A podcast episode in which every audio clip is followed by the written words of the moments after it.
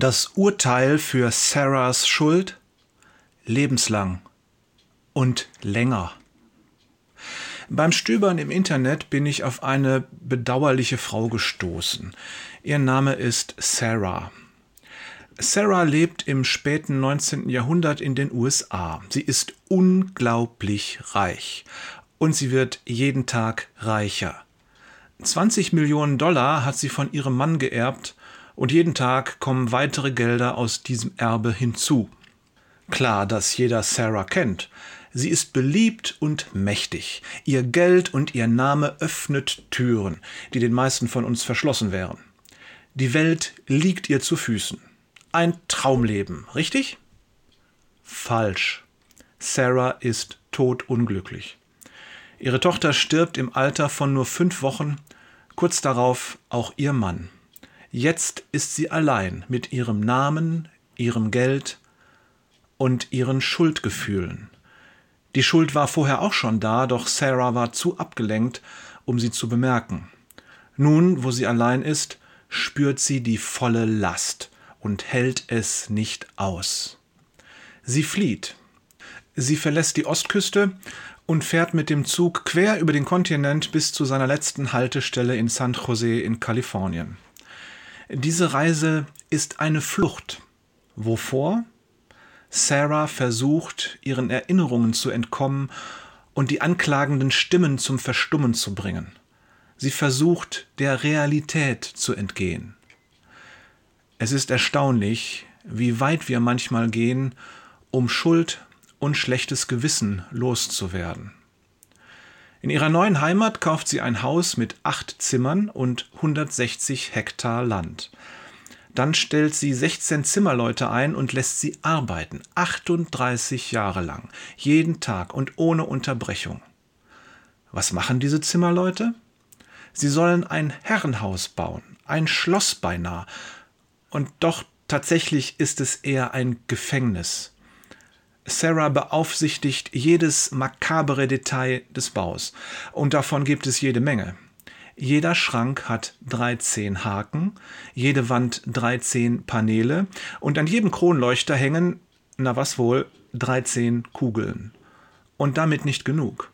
Der Grundriss des Hauses ist ebenso unheimlich. Die Gänge schlängeln sich durch den Komplex und manche führen ins Leere. Eine Tür öffnet sich zu einer leeren Wand, eine andere zu einem 15 Meter tiefen Abgrund. Eine Treppe führt zu einer Decke, die keine Tür hat. Falltüren, geheime Gänge, Tunnel. In diesem Haus ist nichts normal. Die Bauarbeiten beginnen im Jahr 1884. Sie enden mit Sarahs Tod im September 1922. Zu diesem Zeitpunkt erstreckt sich das Gebäude über eine Fläche von sechs Hektar, hat sechs Küchen, 13 Badezimmer und verfügt über insgesamt 160 Zimmer. Dieses Haus ist ein wahr gewordener Albtraum. Dabei baut Sarah es, um ihren Albtraum zu entgehen. Große Schuld und ihr schlechtes Gewissen belasten sie all die langen Jahre lang und es wird und wird nicht besser. Sie wendet Unmengen von Geld auf, um ihr zu entgehen. Genutzt hat es ihr nichts. Sarah ist eine Getriebene.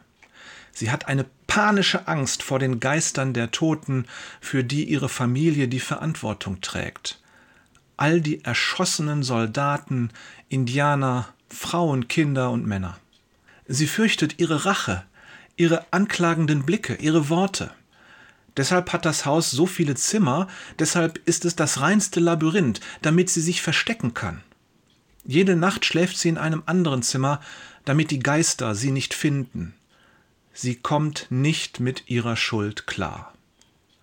Hätte sie doch nur Jesus kennengelernt. Sie hätte frei werden können. Sie hätte ihre ganze Schuld, ihre Angst, ihre Sorgen und ihr Elend bei ihm unter das Kreuz legen und Vergebung und Befreiung erleben können. Ihren Reichtum hätte Gott liebend gerne für seine guten Werke gebraucht. Sie hätte zum Segen für die Menschen in ihrer Stadt und ihrem Land werden können.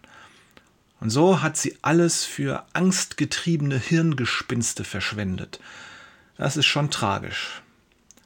Doch die wahre Tragik ist, dass ihre Schuld sie auch über ihr Lebensende hinaus begleitet. Wenn wir sterben, ist es nicht vorbei, eher im Gegenteil. Wir nehmen unsere Schuld mit in die Ewigkeit und dort haben wir keine Möglichkeit mehr, sie abzugeben. Sie wird uns in alle Ewigkeit belasten. Die Bibel nennt diesen Zustand Hölle. Vielleicht fragst du dich, ob ich dir hier ein Märchen erzähle. Mitnichten. Sarah hat tatsächlich gelebt und ihr Nachname war Winchester. Wenn dir das jetzt nicht sagt, in den USA sagt man, die Winchester ist das Gewehr, das den Westen gewann. Ihr Mann hatte diese Waffe konstruiert und sie war Alleinerbin der von ihm gegründeten Produktionsfabriken.